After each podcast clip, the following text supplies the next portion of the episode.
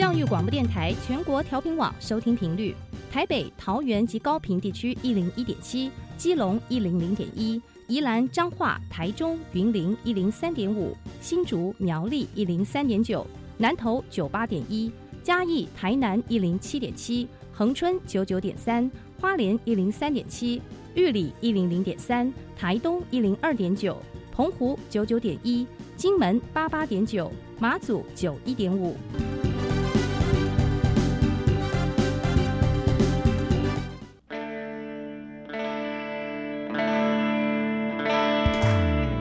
时时有惊喜，生活处处是学习。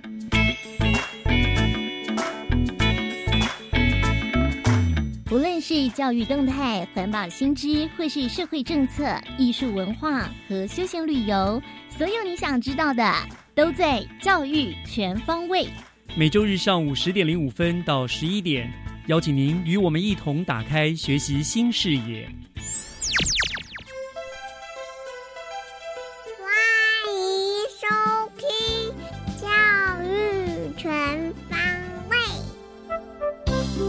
早安，各位亲爱的听众朋友们，欢迎收听八月十四号的教育全方位，我是岳志忠。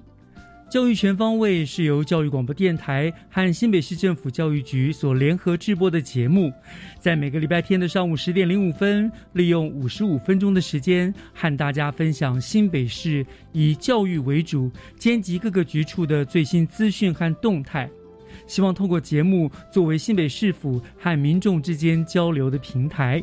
那么今天是双数周，除了教育主题之外呢，在学习城市万花筒的单元，新北市政府原住民呃行政局的罗美金局长呢，也将为大家介绍一项知意义十六族原住民娃娃风华再现的特展。不过节目的一开始呢，首先还是让我们一起来进入学习加油站。学习加油站，掌握资讯，学习加值。新北市板桥区新浦国小在七月二十三号进行了改建校舍的启用典礼。那么，除了美观新颖之外呢，它更是符合了联合国永续发展 SDGs 六项目标的永续环保绿建筑。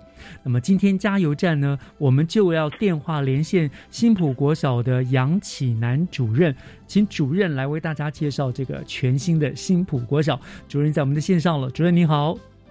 哎，志忠老师，还有各位听众，大家好。是，谢谢你今天哈暑假还接受我们的访问，哈哈。好，先恭喜你了，新浦国小终于改建完成了哈。你真是从这看他把楼挑掉，把他楼盖起来啊，辛苦你了哈。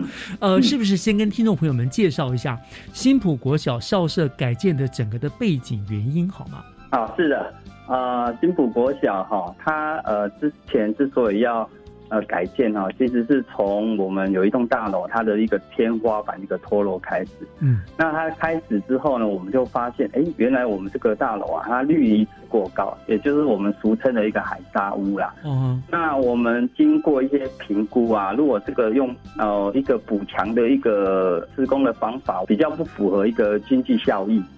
好、因此呢，呃，市府呢，呃，决定对新浦国小来做一个分期的一个改建。嗯，对，哦，主任这样讲，让我想到以前古小课文那么一个一束鲜花的故事哈。因为因为以前摆的觉得哎这里不太好，有点，然后想要改一点部分，最后发现啊，干脆全部打掉重来哈。对，对，因为在市区学校其实那个学生数蛮多的啦。那那其实如果校舍已经不太适合，其实改建是比较符合经济效益的。没错，那整个你们这个改建的今天工程花了多久的时间，以及有多少经费，方便透露？是的，因为这个哈，其实，呃，我们学校因为我刚才有讲了，就是学生的人数比较多哈，嗯。其实学生就算现在少子化的情况，学生还是有两千多人哈。哦，那等于是我们在施工的情形之下，我们不能把学生全部移走啊，哦嗯哼，所以我们呃我们在工程上我们常会说这个叫做穿着衣服改衣服啦，最辛苦、哦最麻烦，嗯，对，所以我们常常会面临，哎，这栋要拆了哦，那我们移去那一栋，嗯。啊，换这栋要拆了再移去那一栋，嗯。所以整个师生呢，哦，且移来移去非常辛苦。那这个时间花多久？花了十一年呐、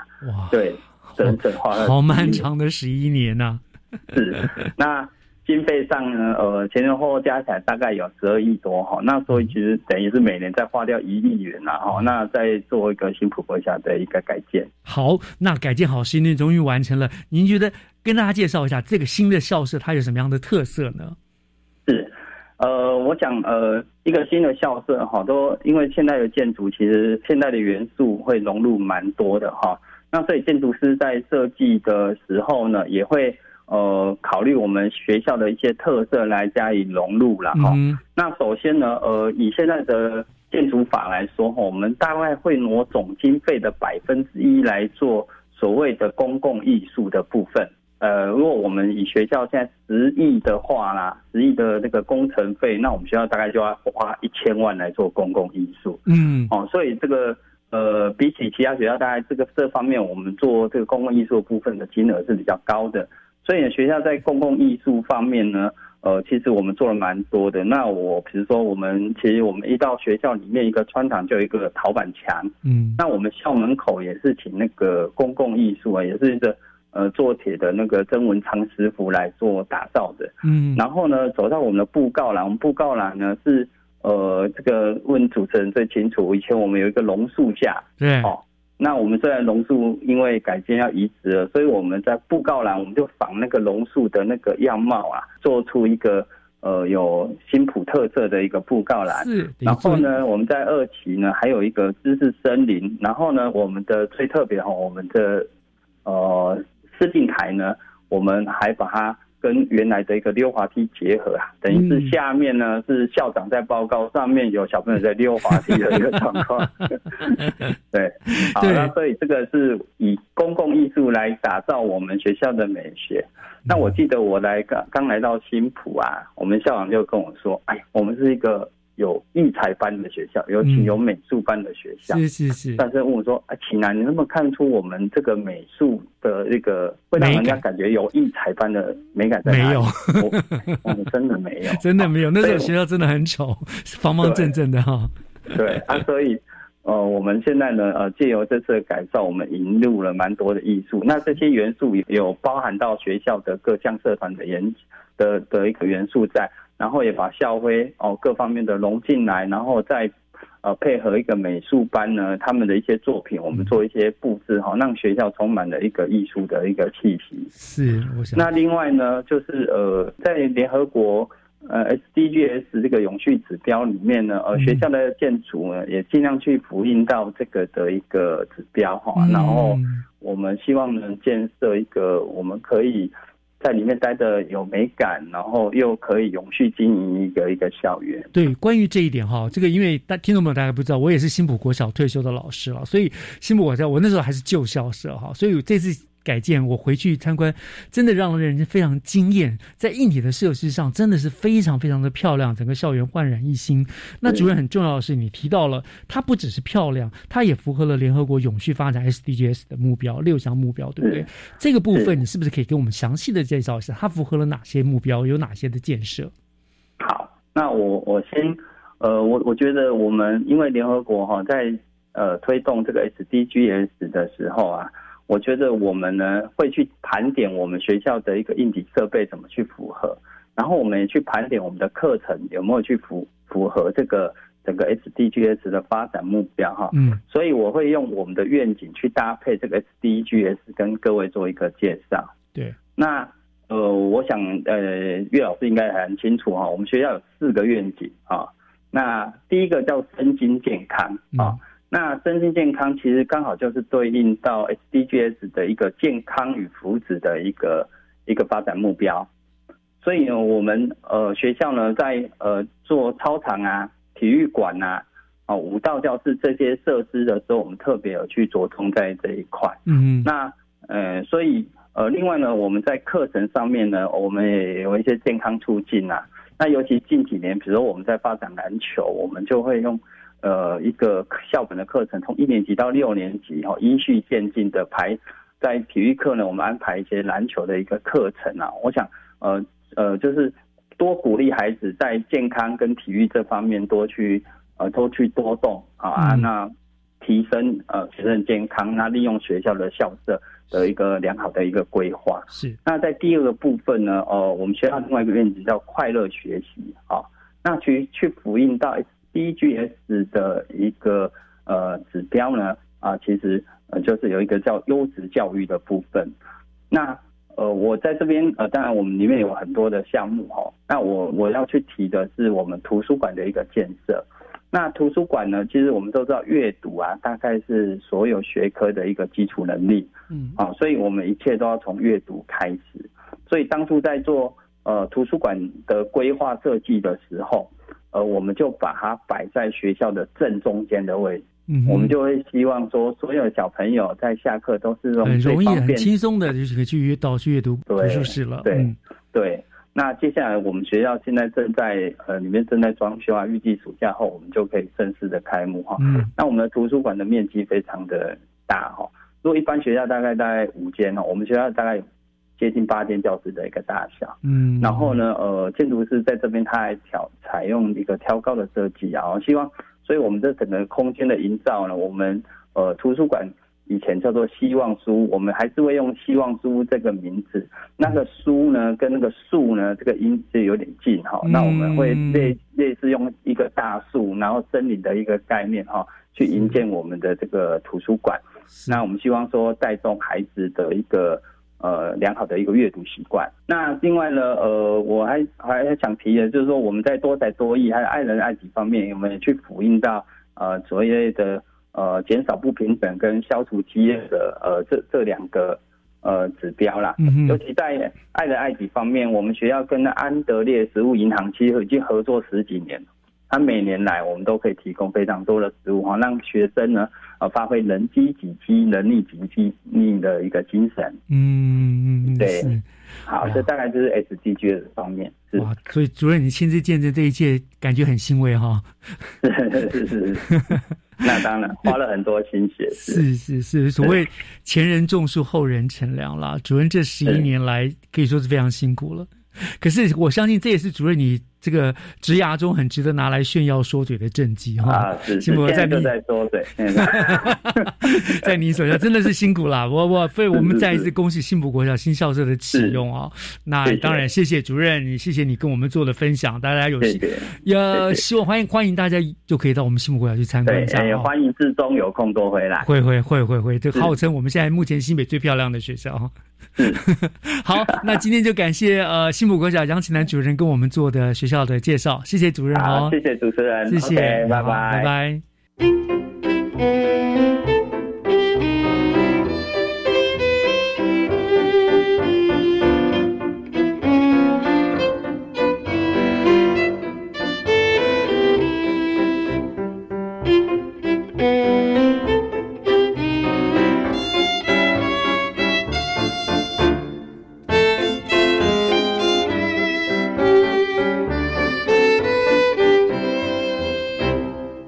接下来，请听《娃娃看天下》，听小朋友分享校园里的事。欢迎收听《娃娃看天下》。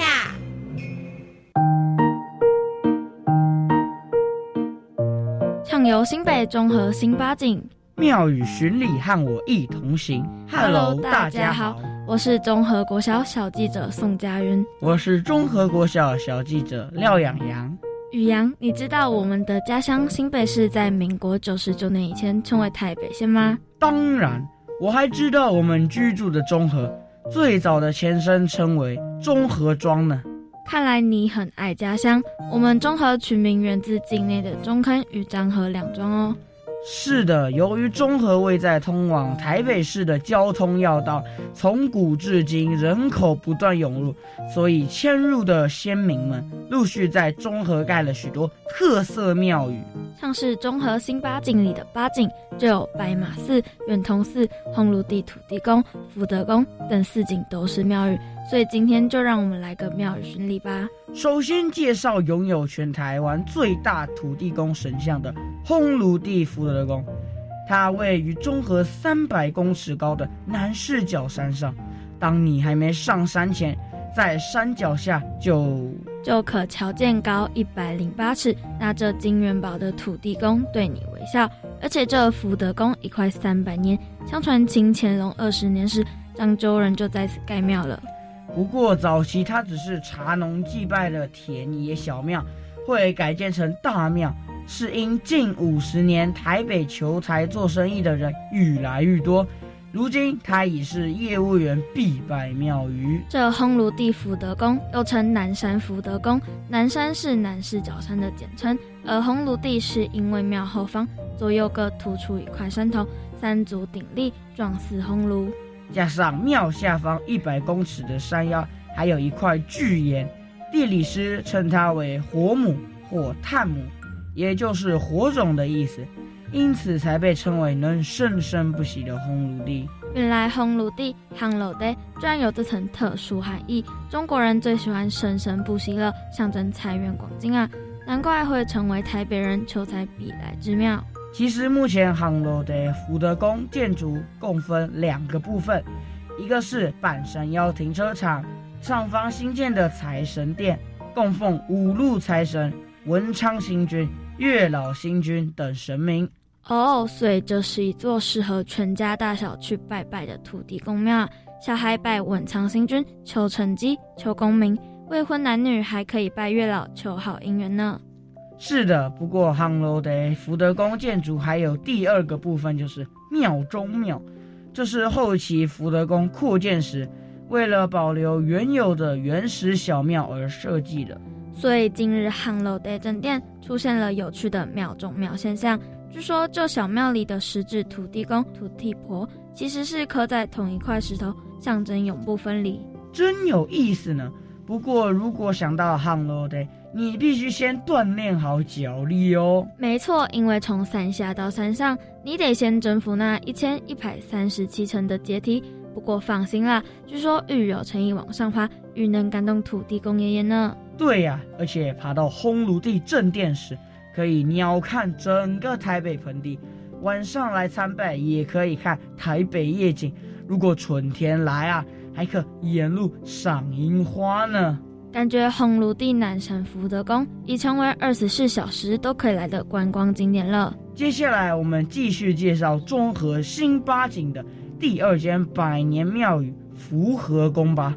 福和宫距离我们中和国小很近。过个对面小小马路就到了。对啊，不过在马路的对面还有一座广济宫和一旁的福和宫，合称为中和大庙。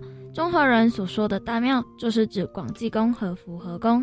根据《台北厅志》记载，清雍正年间，福建漳州人来板桥土城中永和开垦时，就在此用土墙茅屋盖广济宫，供奉家乡守护神。开漳圣王了，很难想象吧？当时先民搭着小船经瓦窑沟来到还是茂密森林的中和开垦，日子多艰辛啊！所以在清乾隆年间又设立了福和宫，希望福和宫里掌管农业与医药之神的神农大帝能保佑大家开垦顺利、五谷丰收、平平安安。后来先民陆续修建广济宫和福和宫。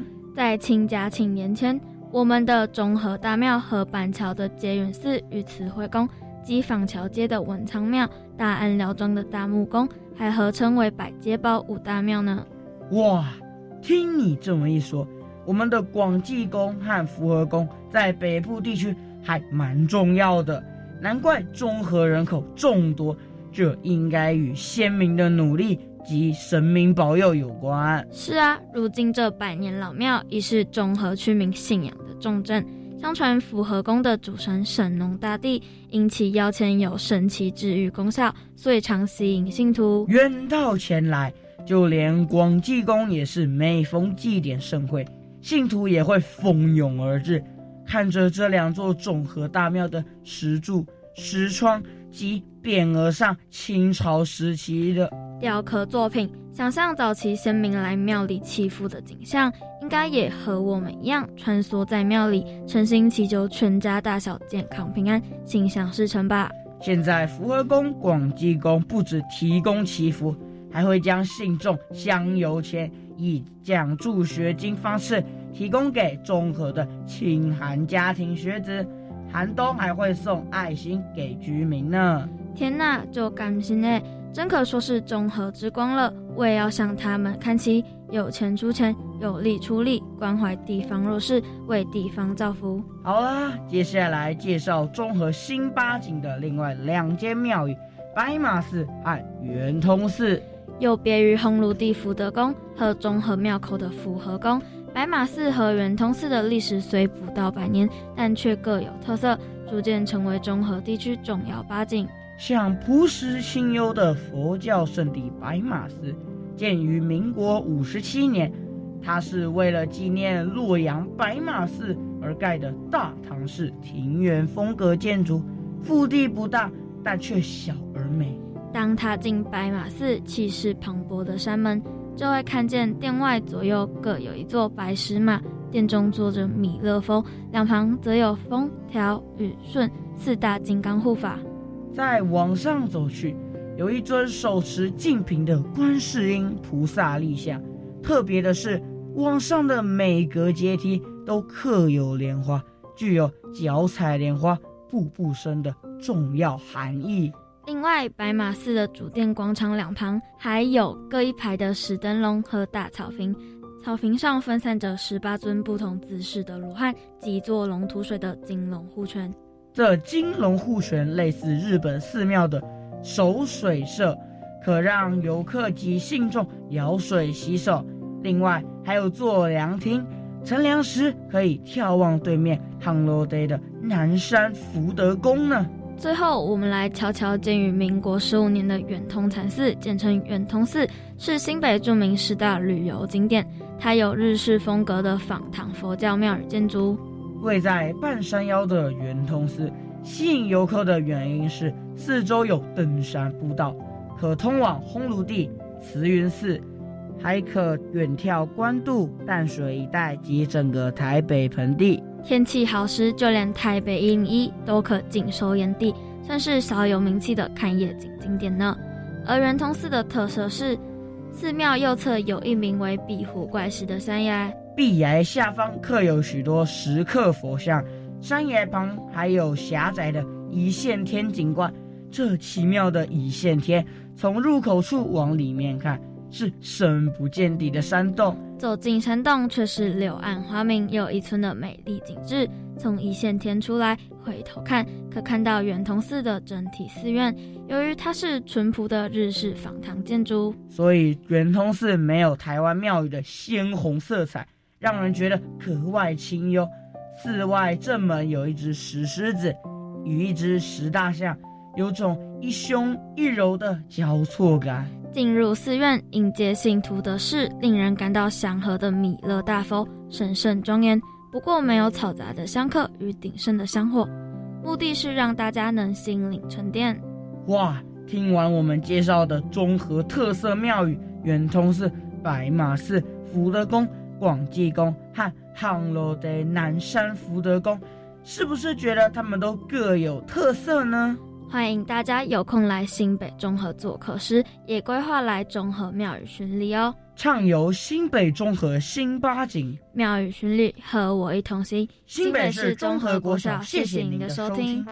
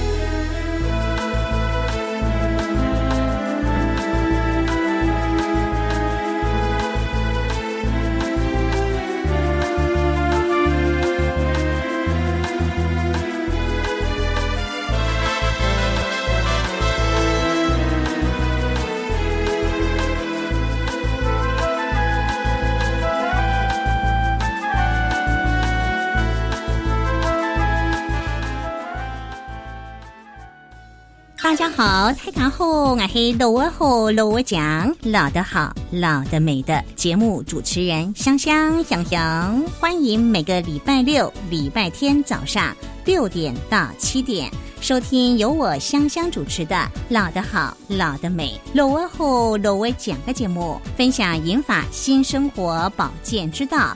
客家文化新资讯，老了还是健康又美好。乐为晚黑归后归强哦。国立台湾科学教育馆、国立公共资讯图书馆、国立科学工艺博物馆，暑假期间提供好吃又好玩的课程哦。同时，展场还举办职业大搜集纪录片竞赛，号召国中及高中职学生一起来探索各行各业日常，奖金丰富。证件从即日起到八月十五号。对，最新资讯可到官网“技职大玩 Job” 或搜寻“技职动起来”脸书粉丝专业查询。以上广告是由教育部提供。哦，最近很不顺，家里蚊子又多啊，今天又觉得头痛发烧，该给师傅看看了啦。是不是还有后眼窝痛、肌肉关节痛？出诊。哎啊，你怎么知道？你也是哦。哎呀，这是登革热症状，家里积水要肠道，否则容易长病媒蚊，引发登革热。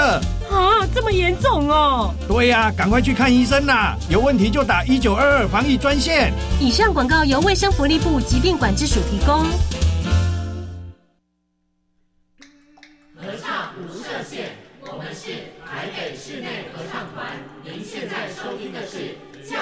广播电台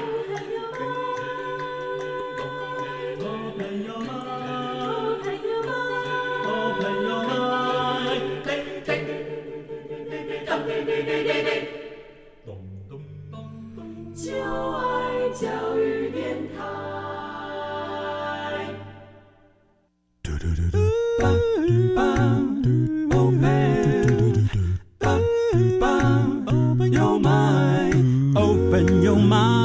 就爱教育电台。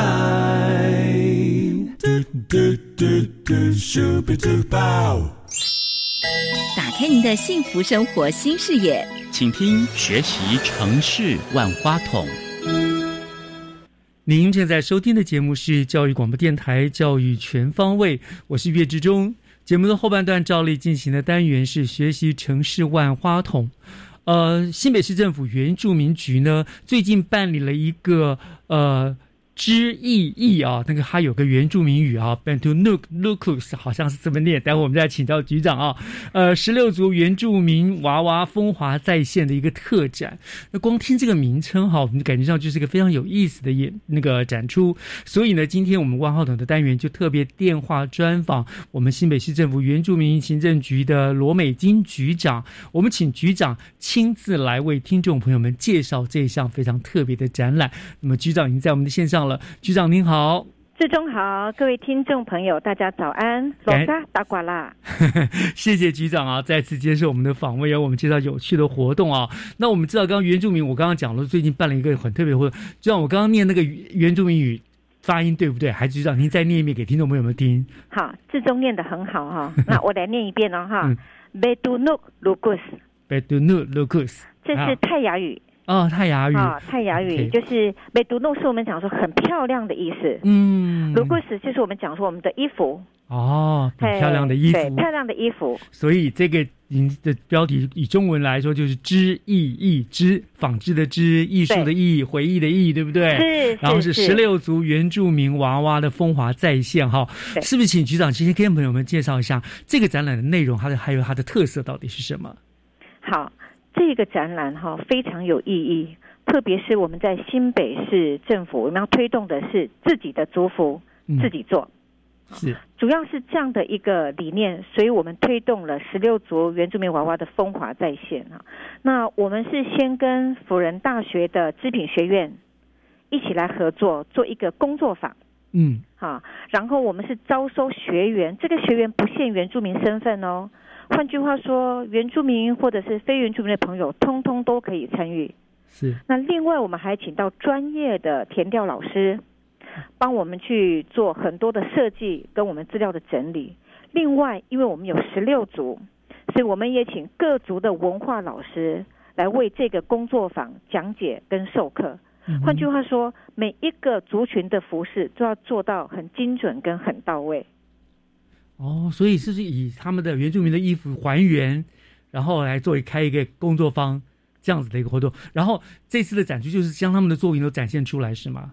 对，我们透过四梯次的一个工作坊的一个形式，我们把学员的作品在这一次的知意义展览当中做一个完整的呈现。嗯嗯嗯嗯，所以就是。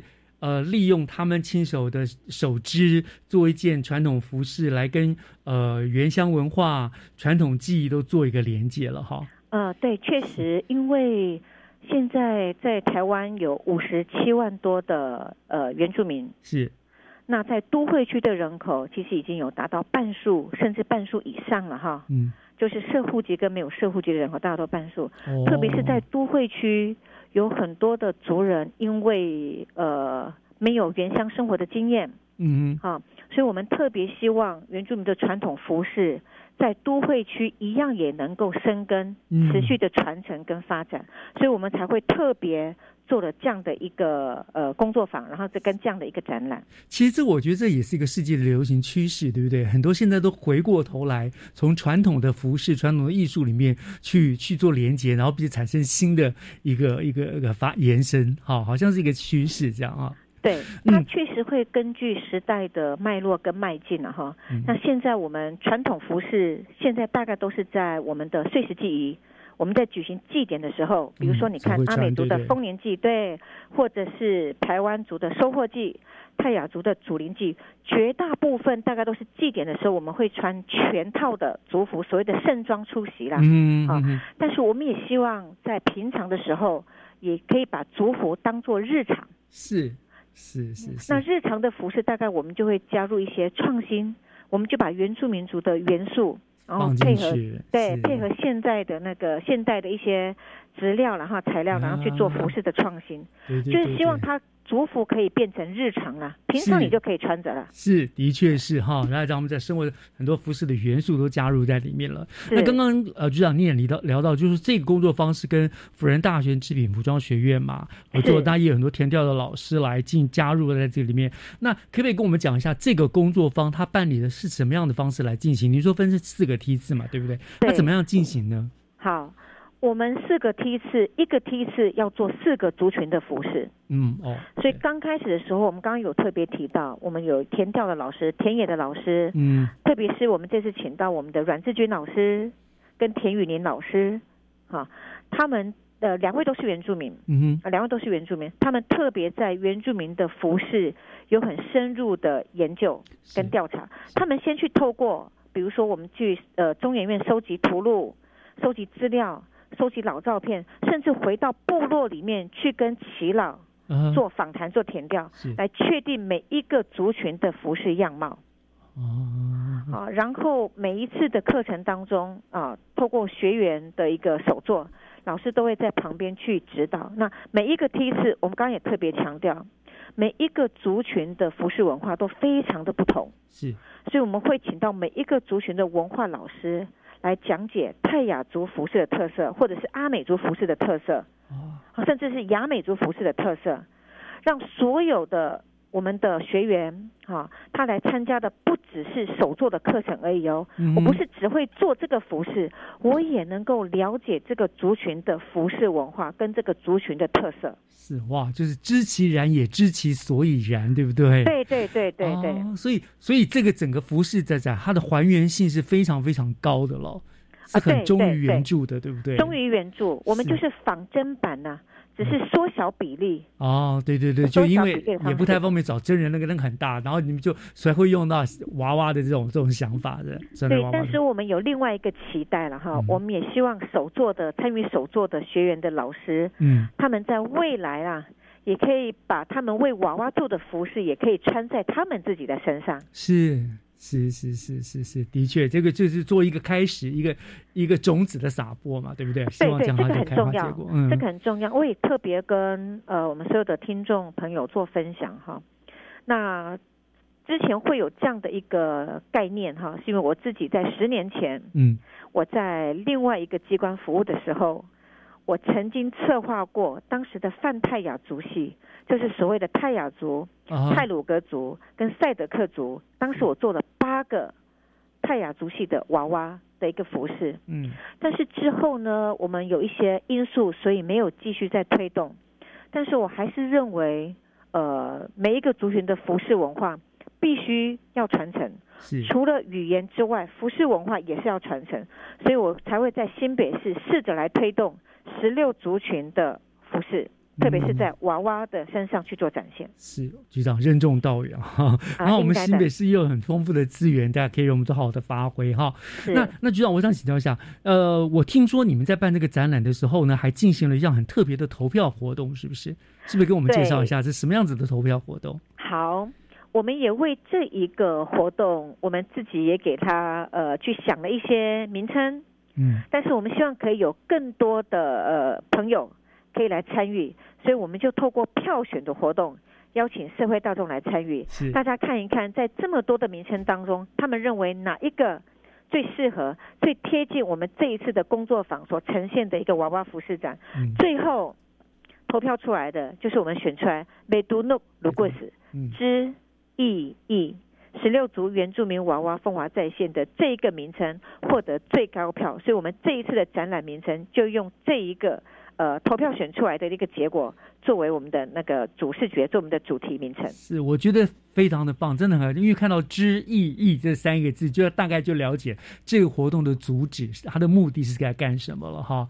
纺织，然后艺术的原住民的艺术，然后回忆，就是跟古跟传统的文化做个连接，这样很棒的。对对。对，我们聊了那么久，居然我都还没请教这个展览它办理的时间跟地点在哪里？说不定听众朋友很有兴趣，是在哪里办啊？时间是在什么时候呢？好，我们的展览的地点是在我们板桥四三五的艺文特区哦，福州馆。我们已经开始了，我们在八月的四号开始，嗯，展期到八月二十八号，就是将近一个月的时间，是，所以非常欢迎所有的听众朋友都可以在这段时间。惜家带眷哦，哈，把你的好朋友、把你的家人，通通都带去前往参观，也可以跟我们的规划是可以让你跟呃这个娃娃一起合影，所以你可以，你也可以穿着你自己的创新服饰，好，或者是你穿着你自己的族服，可以到那边去。共同去做合影留念，嗯，然后去体会整个所有台湾十六族原住民族服饰的图文的一个美丽。是是是，我觉得哎，我突然有个突发讲，在说族群融合，你如果不是原住民的朋友，你甚至你可以穿的是汉服，譬如说你穿个旗袍啊、唐装啊，一起去，然后跟他们合照哈。我觉得这个也是蛮不错的哈。对对对对，谢谢月中有这样的一个提醒，对，欢迎大家，欢迎大家。是到四月二十八还有两个礼拜，那就欢迎有兴趣的朋友们哈，知道我们四。三五艺文特区去看这个非常精彩的展出，对不对？非常不容易了哈。嗯嗯，好，那当然了，那十六族的各有特色，有明显的差异了哈。那有些可能只是小细节上面的不同，就像刚刚说，有很多田野调查老师嘛，他在设计十六族娃娃的服饰，通常会有哪些考量？呃，刚刚讲哈，因为我们希望它可以是仿真，嗯，就是过去的服饰是怎么穿，我们希望在娃娃的身上也可以呈现，嗯，所以刚刚讲说，它就是按照娃娃的比例。去做服饰的那个缩小是。啊，不过这个确实要很费心哈，很费心，因为你在计算比例的时候，尤其是配饰哦，配件。更小，对，更小，包括的耳环、头饰，甚至于是琉璃珠的配件，你都要去精算这样的一个比例，这样才能够完整的呈现。所以我们的田野老师、田调老师跟我们的呃学员。都费了非常大的精力，想到想到那个比例，对啊，你不能那个小小娃娃带个好大的珠子，也不合逻辑了，对不对？对，所以大家去看的时候会发现它是非常细致，是好，非常细致的呈现，非常期待。好，就要聊到这个地方，我们稍微休息一下哈，稍后回来。当然，它还有很多呃可以聊的部分，对不对？可以帮介绍更多的部分，我们稍后回来再继续聊下去，好吗？好，好，我们稍后回来。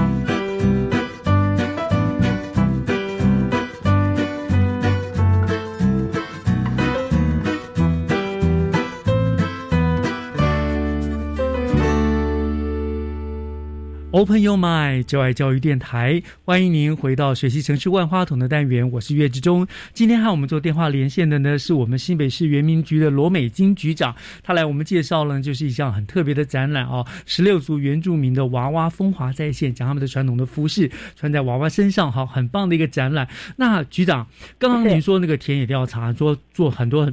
这种比例啦，什么的都要都要都要呃考量进去嘛，哈，这种这样这种我就联想到了，在这个工作坊制作娃娃的时候，除了这种比例很辛苦之外，有没有遇到什么样的特别的困难或者是限制，让你们比较困扰的？哎，是确实，呃，要去促成这个展览，我们先天上面就会有一些限制了哈。举例来说，娃娃，大家可能会看到说，哎，这个娃娃怎么跟我们想象洋娃娃娃好像是比较西洋。嗯，哈，比较洋化，是他的脸型跟身材好像跟我们认识的台湾原住民族的那个身形不太一样哦。因为娃娃我们是用现成的模型，所以我们就以现成的模型，然后就是搭配服饰了哈。所以大家会看到，好像那个外观上面没有办法去做呃比较。深度的那个连接了，就真的可能某一族究竟长什么样、什么样子，是是是，不能没办法那么传神传真。是，对。那因为娃娃的开模费用也很高了哈，这是一个因素。那再来是因为我们这次有强调哈，是我们是用工作坊的形式，但是我们没有那么充裕的时间。我们每一梯次是一个礼拜，所以一个礼拜呢，他们要完成四个族群的服饰。哦，所以很多的学员他是回家还在思考的哈。嗯，那包括刚刚也有提到，我们很多的学员，很多人是从没有拿过针线的，他是这一次的工作坊才会拿针线，才会去做缝纫的工作，才会做一些手作，所以也会有工作坊的天数，还有我们学员目前的手作能力了哈，所以有一些呃服饰，我们会有一些一些些的一个简化。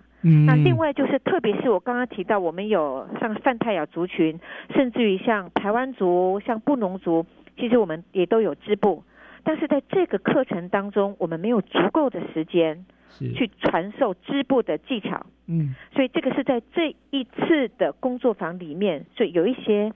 限制的部分，嗯，哎，比较可惜。不过没关系，一回生二回熟，相信你这个活动会有很大的回响，之后你会越来越好，日后还可以办成那种真人走秀哈。是是是，这是我们很大的期待。对对 是是。好，那呃，当然我们知道这十六族的服饰跟现有族们，就刚刚局长说，现在几乎都是在重要的庆典中他们才会穿嘛。那他们所穿的那个服饰是跟以前的传统的完全的一样呢，还是说还是有点的差异改变了？呃，其实现在的服饰，我特别举一个例子。如果大家到现场去看我们的娃娃服饰展的话，会发现，特别是阿美族的服饰，嗯，会看到，哎，怎么我们这一次展出的阿美族的服饰是黑色？是黑色为主，跟我们印象中红色的嘛？对对对对，跟印象中阿美族我们认识就是非常的热情，嗯，大家都是红色系，对，哈。但事实上，过去阿美族的服饰确实是以黑色为主体。那也是因为时代的进步，我们讲说与时俱进了哈。那特别是在在五零年代，我们在推动观光，观光的时候，黑色比较不讨喜嘛，是，所以我们希望可以用鲜艳的颜色来表达热情，表达他们的对我们对观光客的一个一个参与。所以在阿美族的部分，就改成社会大众喜爱的红色系列。哦，原来如此。所以是因为这样的一个转变，所以跟我们过去认识的阿美族服饰有很大的一个不同。那大家也可以看到，这一次阿美族服饰展，娃娃头上的帽子，只有在只有在我们收集的图录当中才有出现。嗯哼现在在阿美族的社会也没有再戴这个形式的帽子了。是，所以这个展真的很重要，它可以看到原始的还原。真相真貌对不对？最早原先是什么样子的？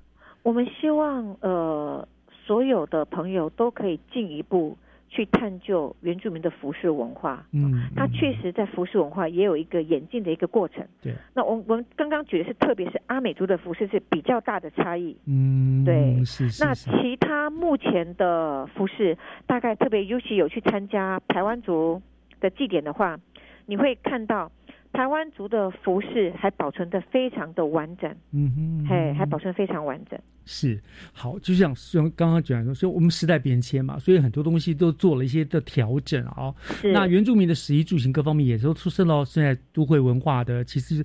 很多的影响不断在改变当中啊，那我们可不可以请局长你简单跟我们大家大概说明一下，近年来哈，呃，原住民族人对于传统服饰，他们到底是什么样的看法？看待他们的传统服饰，以及你们在整个复振的这个过程，是不是可以给大家解释？你们怎么样让它恢复原貌这样子的一个过程，跟大家做个分享好吗？好，我想特别跟所有的听众朋友做个报告跟说明的哈，尤其是在一百零九年，那大家知道在新北市，我们有一个唯一的原乡。就是乌来区，对，所以我们在一百零九年哈的跟乌来区公所共同来合作。那我们在乌来区当中有十几家织布的工坊，我们有四位老师目前是在做呃文化资产的列册，嗯哼，好，在无形文化资产的列册，所以老师投入这个织布的工作都是二三十年的，嗯，那所以我们。这三年来，我们特别跟乌来公所合作，跟我们的老师合作，我们做很多的策展，也做很多的实物上面的一些实作，特别是在一百零九年开始，乌来就推动了一人一族服，自己做族服。嗯，好，当时推的一百零九年推动的是女性的服饰，嗯，那一百一十年他们做的是男性的服饰。我们不只是在服饰的制作，我们也在过去当中，比如说我们跟呃历史博物馆合作，我们去展出泰雅的传统织物，包括过去我们的织女老师他们的编织技的作品，还包括他们的手稿笔记，跟他们的老照片，好，去重新去回顾过去泰雅编织文化从。呃，比较被淡忘到重建到复建的过程，不只是这样，我们也请老师去做座谈会分享，包括他们怎么样找到乌来屈尺群的织布的踪迹，或者是他们怎么样找到之后，怎么样重返织布的这条路上，就是每一个编织工坊成立的历程。嗯，大家也会发现，在乌来的屈尺群，我们会发现有一个圈叉的图文。我们有时候讲说，它就是一个呃 XO，就圈叉的图文。是。这个是属于乌来屈尺群独有的图文，也是他们在复正过程当中，在我们的一些历史资料里面去呈现的。再来就是所有老师在这十几年当中的付出，他们如何透过每一天的实作，甚至去做文化的宣传，怎么样重新去复正织布。再回到我们现在的生活，大家如果现在在乌来去看的话，我们又会有很多的那个织布工坊，还是非常的活络。嗯，可以教大家去做手作，教大家去做织布啊，甚至于可以也可以把他们的织布做成我们的传统服饰跟创新的服饰。另外还要跟大家做一个很重要的一个分享，我们也连着两年的时间做织纹分析的一个分享。这个织纹分析是全国第一个在做的，因为过去呃老师们都是口传，但是我们这次透过织纹分析是用系统化的方式去记录所有的编织技法哦，所以你不只是口传知道怎么样去传承这个织布技艺，我们透过这个织纹分析，让它转化为文字跟图像。换句话说，这样的记录就是可以确实可以延续下去，让未来的人透过这样的一个记录，他知道怎么去织这样的一个图文。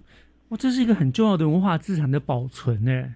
对，所以这个是在新北市，我们先在新北市实践，嗯，我们也希望在未来可以在各县市再去做分享，再去做推动，让大家都可以透过系统化的方式、现代的科技去做编织的记录。然后再去做流程，这是一个很重要的工作，非常重要的工作。